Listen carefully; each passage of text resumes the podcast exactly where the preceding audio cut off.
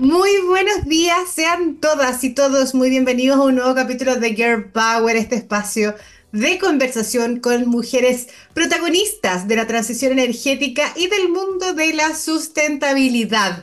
Esta mañana vamos a conocer un poquito más sobre el escenario actual y las proyecciones de una de las industrias sin duda más relevantes de la transición energética del país, como lo es el sector solar.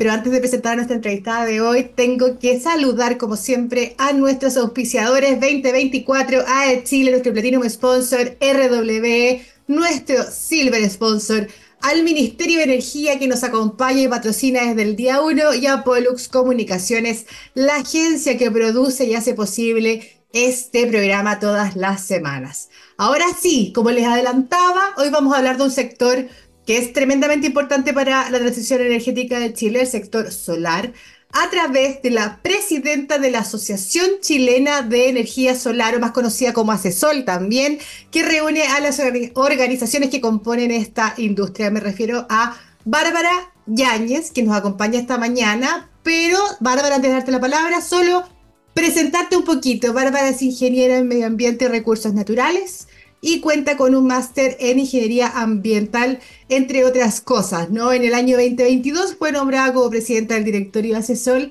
siendo la primera mujer en liderar este gremio solar desde su creación. Así que, Bárbara, felicitaciones por este cierre de la, primera mujer en, en ACESOL y muy, muy bienvenida a Girl Power. Qué rico tenerte con nosotros hoy. Muchas gracias, Fernanda, por esta presentación. Eh, y muchas gracias por este espacio y por la invitación de poder conversar temas de la contingencia. Sí, hay hartos temas contingentes que están dando vuelta y que por supuesto me voy a aprovechar de que estoy contigo para preguntarte. Pero quiero partir, quizás hay personas que, eh, eh, algunas personas que lo están escuchando o viendo hoy, que no conocen bien a CESOL. Acá en el programa hemos tenido varias asociaciones gremiales, pero no habíamos tenido la oportunidad de estar con ustedes todavía, así que feliz de poder hablar y que conozcan más de CESOL. Entonces, quizás cuéntanos, partamos, ¿Qué es ACESOL? ¿A qué representa este gremio? ¿Qué tipo de empresa? Y quizás cuáles son los principales temas regulatorios que están observando desde esta vereda gremial. Bueno, sí, Asesores es la Asociación de Energía Solar en Chile. Eh, como bien decía, es una, la energía solar es la principal energía renovable del país, por lo tanto tenemos mucho trabajo interno desde el gremio. Como gremio tenemos un rol de articular los distintos actores para poder impulsar la energía renovable en esta transición energética. Eh, la penetración de energía solar eh, es bastante importante para las metas que tenemos, eh, ya que es el, mayor porcentaje de energía renovable que hoy día está conectado y por conectar. Asesor, para contarle un poquitito más, como gremio existimos hace más de 16 años. somos más de 150 socios hoy en día que trabajamos en toda la cadena. Sí, hemos crecido bastante en toda la cadena de valor y en toda la trazabilidad. Es decir, tenemos socios que trabajan en gran escala, utility scale, en, pequeña, mediano generador, en PMGD, y eh, en sistemas de autoconsumo eh, que trabajen en casas con uno o dos paneles. y, tienen, perdona, generadores y proveedores también, ¿no? Sí, tenemos de toda la trazabilidad para poder impulsar la energía solar, es decir, eh, importadores, proveedores, distribuidores, eh, desarrolladores, constructores, abogados. Eh, somos un grupo bien integral para poder impulsar la energía solar en Chile de una forma sostenida, con visión a mediano y a largo plazo. Me encanta. Oye, y además han hecho mucho ruido en el último tiempo, tanto con tu llegada y también con, debo decir, mi amigo personal Darío Morales, que, que siempre donde esté, donde está, brilla y, y se han levantado hartos temas también en esta administración que ustedes han, han llevado de alguna forma conjunta. Entonces quizás ahí retomar un poquito lo que me interesa tener como un punto de partida, quizás cuáles son los principales temas regulatorios o, o a nivel de, de, de, industria que ustedes estén visualizando como las prioridades desde Asesor. Bueno, eh, como te comentaba, tenemos socios eh, en los distintos magnitudes de proyectos, ¿no es cierto? Eh, a gran escala, por lo tanto, ahí es donde nosotros estamos viendo todas las problemáticas que tenemos con respecto a transmisión, a y para eso, tanto a gran escala como a, mediana escala, en el fondo, una de las problemáticas que, estamos trabajando, o más que problemática, eh, dolor, hablemos de dolores. regulaciones, o dolores, no, o algunas regulaciones que creemos que es importante impulsar, tiene que ver con almacenamiento, que pudiésemos con, con ello en el fondo, no va a ser la gran solución, pero sí es una de las grandes eh, soluciones que vienen eh, prontamente a mejorar nuestro sistema de energía y las problemáticas que tenemos respecto a los vertimientos particularmente. En segmentos de, menor escala o de autoconsumo, eh, tenemos varios socios de, autoconsumo también. ahí también hemos trabajado fuertemente en impulsar una reforma a la ley de distribución, que es un, un, dolorcito que tenemos ahí, que creemos que hay que trabajarlo, es algo que, que, claramente que tiene que tener una visión y un trabajo más a largo plazo y la contingencia hoy en día no ha permitido que el legislativo le dé la importancia que tiene a una nueva ley, o más bien que una nueva ley, a una reforma a la ley de distribución, que es una ley que tiene hace más de 40 años. es el, único, el único segmento que no se ha actualizado a la nueva realidad y hay que entenderlo también así. Si no me equivoco, la distribución, y como está planteada, es de los 80. Convengamos que de esa época hasta ahora han habido cambios tremendos de partida toda la energía solar que tenemos en, la matriz actualmente, que antes era una utopía.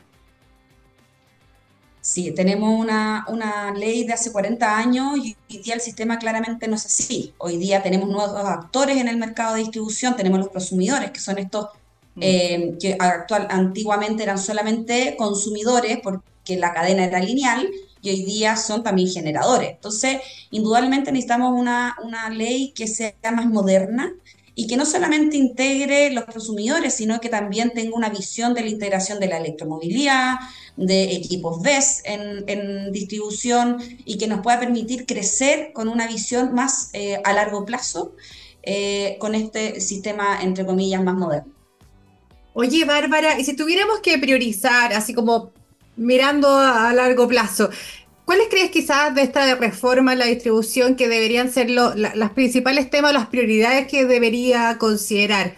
Esto entendiendo que ya vivimos un proceso donde, donde se habló de reformar la ley de distribución, ¿te acuerdas? Bueno, te acuerdas mejor que yo probablemente, donde se priorizaba, se priorizaron, que se, habló mucho en la industria, me acuerdo que se priorizó lo que es eh, seguridad antes como se dividió en tres y finalmente no, no, es una ley que no puede ir separada en tres. Deberíamos verla en conjunto, deberíamos verla de otra forma, eh, tomando las prioridades actuales y las urgencias actuales. Entonces, y retomando, retomo ahora la pregunta.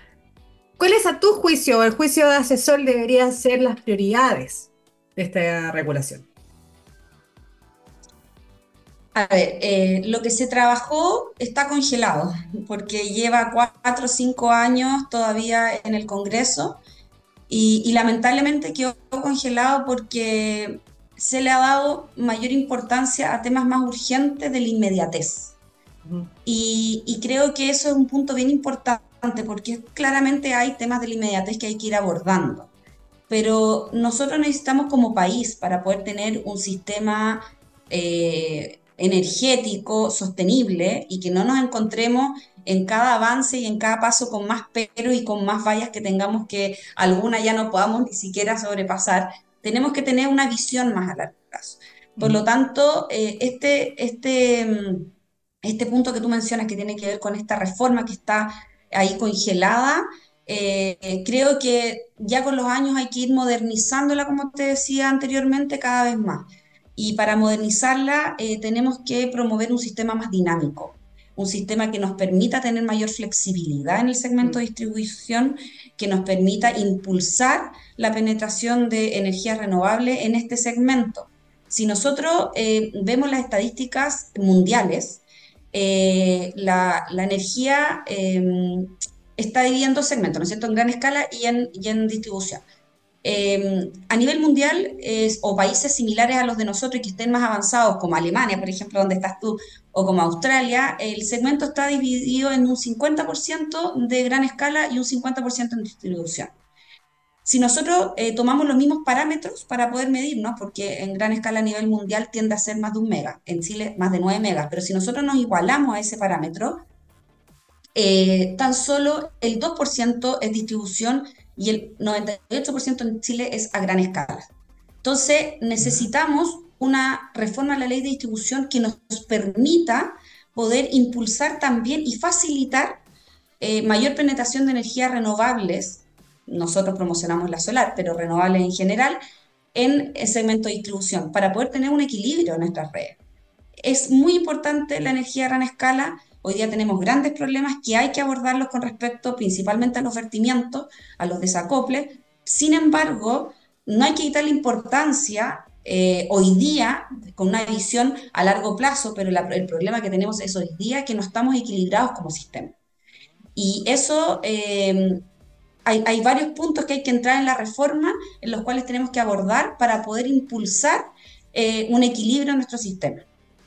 Oye, Bárbara, y tomando lo que tú estás comentando, se me viene a la cabeza de forma inmediata todo este contexto y este escenario de los PMGD eh, que, han habido varios cuestionamientos, veo columnas para allá, columnas para acá, eh, principalmente porque al parecer se han desarrollado más rápido y en mayor cantidad de lo que se, proyectaba o de lo que se, imaginaba que se podía concretar.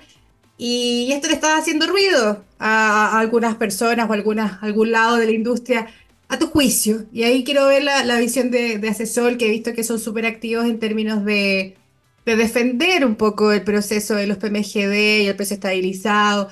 ¿Cuál es el aporte, a, tu juicio, de los PMGD en el sistema y en el proceso de transición energética? Y cuéntanos un poquito quienes nos están viendo también hoy, que quizás no, están, no tienen tanta sensibilidad de lo que está pasando. ¿Cuál es la discusión? ¿Qué es lo que se está discutiendo y cuál es lo que ustedes apuntan al respecto? Bueno, eh, con respecto a, la primera pregunta, em, como asesor eh, estamos haciendo nuestros eh, análisis internos de todo lo que ha salido en la palestra. Sin embargo, creemos que no es un punto relevante hoy día o tan relevante con respecto a lo que hemos conversado antes, a otras problemáticas que hoy día tenemos que sí darle fuerza. los PMGD ya tuvieron un, cambio, tuvieron un análisis de un decreto a otro, eh, ya hubo una discusión eh, de, varios, de varios años, eh, de varios meses, en los cuales ya se tomaron ciertas decisiones y, ciertas adecuaciones en su desarrollo. Hoy día los PMGD no tienen un porcentaje tan grande en la penetración de energía renovable del país como porcentaje. ¿ya? qué es lo que mencionabas antes, justamente? Claro, claro, pero en PMGD ya a nivel de Chile, midiéndonos los parámetros internos chilenos, estamos hablando de un 7%. Entonces, eh, creo que hoy día tenemos que, eh, si ya se tomaron ciertas decisiones, eh, se analizaron. Hoy día nosotros nos encontramos en, un trabajo en la norma técnica, que tiene que salir la norma técnica de PMGD. entonces, creemos que hoy día la importancia tiene que ver con otros factores y las energías tienen que estar dispuestas en otras áreas que tiene que ver, por ejemplo, que también le impacta a los PMGD, que es el almacenamiento. Eh, hoy día con el almacenamiento tenemos una ley aprobada, pero falta la regulación para poder eh, implementar estos proyectos. Por lo tanto, las problemáticas que se estarían abordando o que se están em, mencionando, que tiene que ver con que los PMGDs eh, están siendo subsidiados, con el precio estabilizado están siendo subsidiados, en el año 2023, indudablemente fue así, eso no es innegable en el sentido de que hubo un gran porcentaje eh, de, penetración o de conexión de PMGD. Em, sin embargo... Pero ojo que, perdona, que era el objetivo del precio estabilizado también, incentivar el desarrollo de este tipo de proyectos. Absolutamente, porque queremos una matriz equilibrada, no perdamos el enfoque, queremos un plan de descarbonización queremos llevar, aunque estamos con un proyecto de ley de transición energética. Entonces, ¿qué es lo que queremos lograr? Más penetración de utility, más penetración de PMGD y más penetración de autoconsumo. Queremos eh, transformar la materia energética y si la energía solar eh, es la principal energía renovable del país, tenemos que tender hacia allá. Por eso digo, no perdamos el enfoque, porque ¿cómo lo vamos a lograr si no? Entonces, eh, efectivamente, pero otros años, por ejemplo, como en el año 2021, 2022, si uno ve las datas, eh, fue al revés. Los PMG pagaron al sistema. Entonces, eh, hay que hacer un análisis más profundo y no una regla de tres para poder ver los números reales. Y eso es lo que hoy día nosotros estamos trabajando internamente como el gremio para poder ver cuáles son los, datos importantes que dan. Y realmente los PMGD hoy día no, no son el, el, punto que va... A ver, si sacamos los PMGD... Eh, no va a cambiar las problemáticas, no van a cambiar los problemas que tenemos de las altas tasas de vertimiento, por ejemplo, o la poca penetración de, medios energéticos distribuidos en el segmento de autoconsumo. Claro, claro. vamos. Esa es la visión del gremio. Me parece, me parece súper. Oye, tú mencionabas, y, aprovecho aquí de, de estrujarte, ¿ah? porque hay muchas personas que nos escuchan que quizás no conocen tanto la industria y, aprovechamos también de irles, irles educando, informando también para que se vayan acercando a, este, a esta industria que es tan, tan, tan interesante por lo demás. Tú mencionabas eh, generación distribuida, generación domiciliaria. Me gustaría también tener quizás algún, algún escenario de cómo estamos en términos de generación domiciliaria, entiendo que estamos medio atrás, y quizás si nos puede, puedes partir con un breve, breve eh, descripción y de diferenciación entre ambos conceptos para quienes nos ven hoy, para que lo entiendan. ¿Cuál es la diferencia entre, por ejemplo, un PMGD que la, eh, la señora Juanita, pobre señora Juanita que siempre la menciono, que tiene paneles arriba de su casa, su techo? Ya, perfecto. Em, en, distribución eh, podríamos dividir en dos segmentos. En PMGD, que son entre 3 a 9 megas y que están conectadas a la red de distribución, Em, de, y em, ahí hay un punto importante que son aportes que tienen los PMGs, por ejemplo, donde cada PMGD eh, financia las adecuaciones a la red de, red de distribución. O sea, hay mejoras eh, en las redes de distribución producto de conexiones de PMG. Eh, pero ese es como un dato, un dato aparte. pero, pero para explicar bien, ese es em, un segmento. Y bajo los 3 megas eh, son proyectos que yo son, son de autoconsumo, es decir, que son para la empresa, eh, la casa, la pyme, la industria, arriba de los, los techos de los supermercados o en, sistemas agrícolas para poder em, eh, autoabastecerse, pero igual pueden estar conectados a la red. ¿Y cómo pueden estar conectados a la red? El segmento de mm, más pequeño que dentro de este 0 o de, 0,1 o 1 kilo a 3 eh, megas, hay una ley que se llama Ley Net Billing, em, que es una ley... Que, de hecho ustedes la promovieron harto en su minuto, yo me acuerdo. Sí. sí. Que, la Ley Net Billing eh, permite el segmento más pequeño, o sea, eh, hasta 300 kilos hoy en día, poder conectar un sistema solar y que, los, em, y que los excedentes también puedan ser inyectados a la red, siempre cumpliendo el principio de la ley que tiene que ver con el autoconsumo, no con eh, la venta de la energía, cosa que sí así ocurre con los PMGD, que no estás conectado eh, directamente a una empresa, sino que estás conectado a la red de distribución y sí hay una transacción en el fondo em, o una remuneración por la inyección. En el fondo. Em, y, en, este segmento, y, en base a la otra pregunta que me hiciste, en la ley Net Billing sí tenemos una meta. Eh, el, legislativo, en el fondo, hoy día este gobierno en particular, se propuso la meta de poder contar con 500 em, megas conectados eh, de Net Billing al año 2026. Eso pasado mañana. sí. Cuando se impuso esta meta, eh, si uno hace los cálculos hacia atrás, era eh, incorporar el doble de la potencia conectada a esa fecha en la mitad de tiempo. O sea, podríamos decir que es una meta bien eh, incentiva bastante, siempre y cuando vaya acompañada de esos incentivos, ¿no es cierto? Porque claramente que poder duplicar la potencia conectada a mitad de tiempo necesitas que también venga acompañado ciertos incentivos. Y certezas, ¿no? Certezas también regulatorias que todavía están ahí en discusión, por decirlo de todo lo que mencionábamos antes. Sí, Pues. Entonces, es lo que mencionábamos anteriormente. Entonces, eh, hoy día eh, estamos a 2024, o sea, nos quedan dos años y em, llevamos un poquitito más de 200 megas. Entonces, la meta se ve un poco lejana. Y, y, eso como asesor nos preocupa, tenemos un porcentaje importante de socios que trabajan en el segmento de autoconsumo y, claramente que es difícil poder lograr esa meta. Y ahí nosotros también hemos expuesto algunos datos de historia que podrían permitir cumplir esa meta. Por ejemplo, antiguamente, la inicial o inicialmente la ley permitía conectar hasta 100 kilowatts.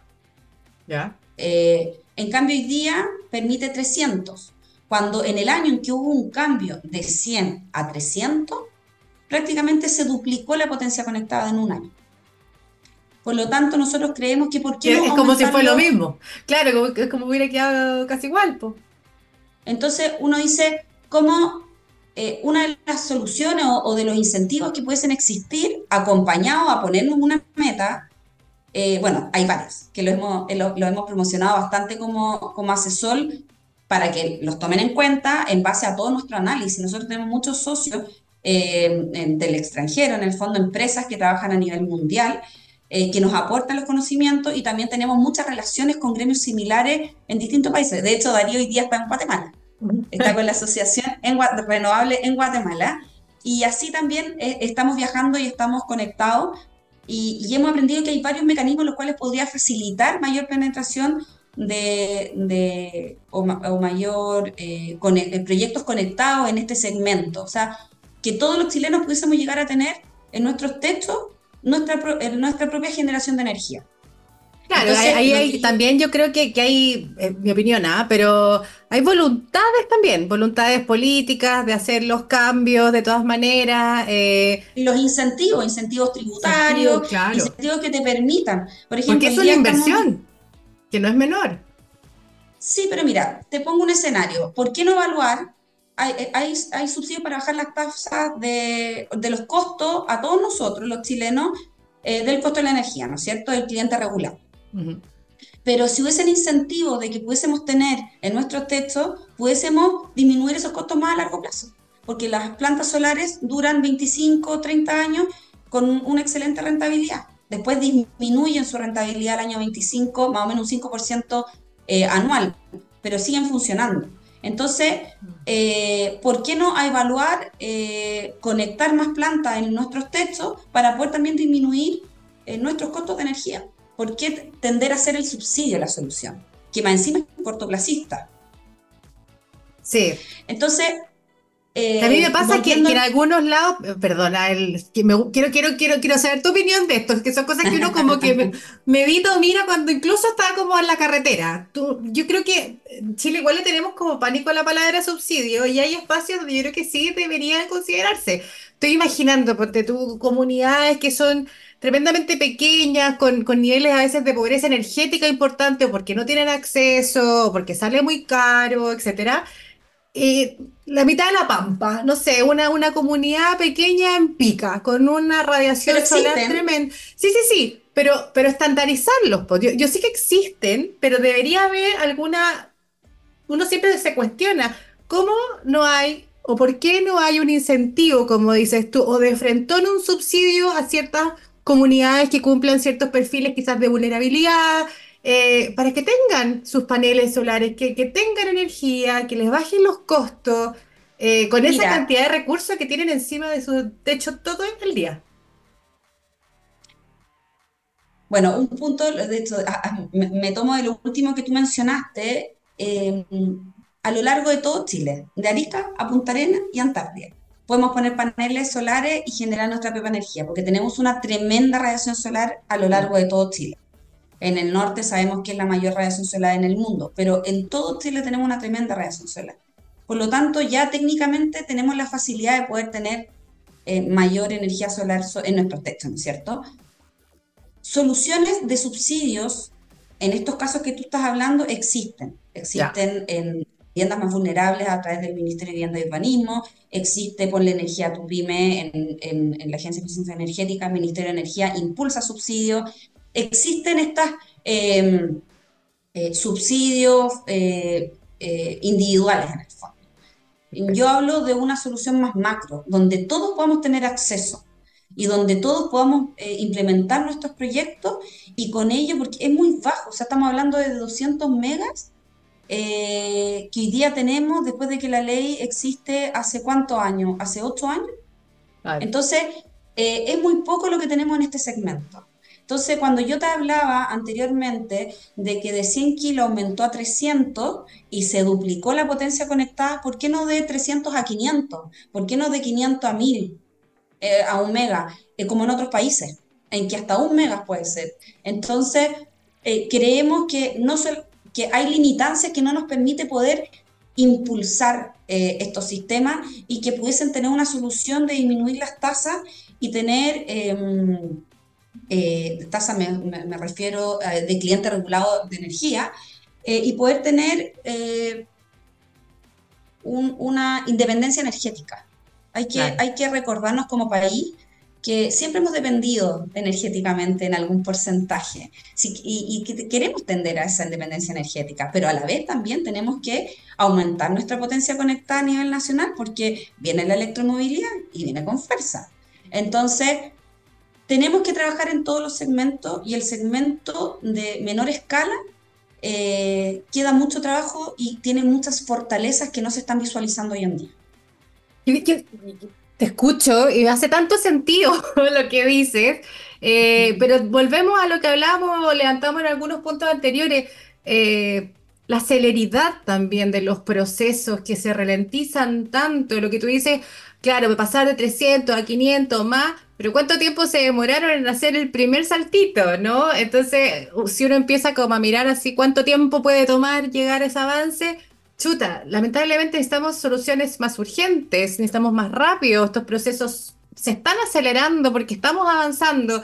Eh, y ahí mismo quería, tú, has mencionado harto eh, dentro de la conversación la importancia de eh, implementar sistemas de almacenamiento. Eh, y acá para la industria de ustedes recae totalmente, si bien Chile tiene todos los recursos renovables disponibles, que eso nos hace muy especiales, eh, tú misma lo mencionabas, tenemos la mayor radiación solar del mundo, así que sin duda la tecnología solar o el recurso solar se hace un protagonista de esto. Y es lo que estamos perdiendo. Cuando hablamos de vertimiento, no es más que energía que, se, que, que, no logramos almacenar de todo lo que recuperamos, en el fondo eh, tomamos durante el día, que es el día que está el sol y que se pierde, que literalmente se, la estamos botando. ¿Cómo, visualizas este proceso de eh, este, este proceso de a ver, ¿cómo llamarlo? Porque estamos también en plena discusión, que algunos quieren licitación, otros no quieren licitación. ¿Crees que vamos al ritmo necesario para poder implementar estos sistemas de almacenamiento con la urgencia que se requiere? Yo creo que es importante equilibrar el ritmo con la calidad de lo que se va a obtener. Creo que es importante eh, eh, ser bien visionario a largo plazo porque, pero a pesar de eso, creo que estamos muy lentos. Eh, en el sentido de que, como tú bien dices, estamos perdiendo mucha energía, estamos botando mucha energía renovable, que nos permitiría, de cierta forma, poder acelerar nuestra transición energética y lograr nuestra independencia energética como país. Por lo tanto, cuando tú me hablas del ritmo, indudablemente siempre nos gustaría ir más rápido, para poder lograrlo. Hoy día tenemos la tecnología, tenemos las inversiones, tenemos eh, los desarrolladores, los constructores, tenemos todo. Lo único que nos falta es la regulación. Pero esa regulación tiene que ser con la calidad eh, que nos permita realmente que los sistemas de almacenamiento eh, solucionen en gran medida o en un porcentaje elevado estas problemáticas que tenemos hoy en día. Y no solamente a gran escala no nos olvidemos de la pequeña y mediana escala. Sí, que, mira, no sé que uno, te escucha y, mientras tú hablas voy pensando en, claro, hablamos de celeridad, pero queremos que sea un sistema robusto, tiene que ser seguro, entendemos que hay procesos que toman tiempo, o acá más que nada es como un llamado a, las voluntades políticas, entender que este proceso necesita ponerle acelerador en algunas cosas. Eh, sin perder los respaldos técnicos y todo lo que ustedes mismos me comentan que están levantando, ¿no? Bárbara, llegamos a la hora, me queda un minutito contigo eh, y solo muy breve, quizás eh, aprovechar el espacio para hacer un, llamar también quizás a, las empresas que, están trabajando, desarrollando este tipo de proyectos, cómo poder llegar a CESOL y, y un poco reforzar este rol que ustedes tienen gremial de poder promover también los dolores y las problemáticas y las buenas prácticas también, ojo, que también es parte de lo que ustedes hacen de este ecosistema solar. ¿Cómo pueden llegar a CESOL quienes lo requieran? Bueno, eh, pueden conectar, conectarnos a través de nuestras redes, de LinkedIn, de la página web. Eh, tenemos un equipo que cada día está creciendo más, eh, donde podemos presentarle al gremio cómo nos organizamos, tenemos nuestros fuertes que son los comités, donde vamos trabajando, comité de PMGD, comité de autoconsumo, comité de sistemas solares térmicos, que es un tema de calor y frío que está bien, eh, no sé si la palabra, bueno, lo voy a decir, bien dejado a nivel nacional. Eh, regulación, tenemos comité de regulación, y vamos trabajando en conjunto, tenemos socios, los socios son muy participativos, realmente es un trabajo con los socios, de los socios, donde nosotros como equipo eh, junto al equipo ejecutivo y los directores, que también son muy participativos, que están encargados de distintos comités, podemos tratar de articular las necesidades, los requerimientos, la información, eh, lo que importamos y cómo exportamos también los conocimientos en, todos los actores, en el legislativo, en el ejecutivo, en las ONG, para poder trabajar de la forma más eh, robusta, de la forma más sostenible y con una visión lo más global posible, eh, ya que contamos con todos los segmentos dentro de la energía renovable solar. Súper, Bárbara, muchas gracias. Ya saben cómo llegar a CESOL. Eh, el gremio que representa este, este recurso, ¿no? La Arabia Saudita de Latinoamérica que nos dicen. Absolutamente. Absolutamente. Muchas gracias por habernos acompañado. Tremendamente interesante, como siempre, escucharte. Y agradecemos también, por supuesto, a todas y todos que nos escucharon y que nos acompañaron esta mañana de jueves. Nos vemos la próxima semana, 11 y media de la mañana, como todas las semanas. Somos Care Power, somos Pollux. Que esté muy bien. Chao, Bárbara. Muchas gracias. Gracias, Fernanda. Chao. Chao, chao.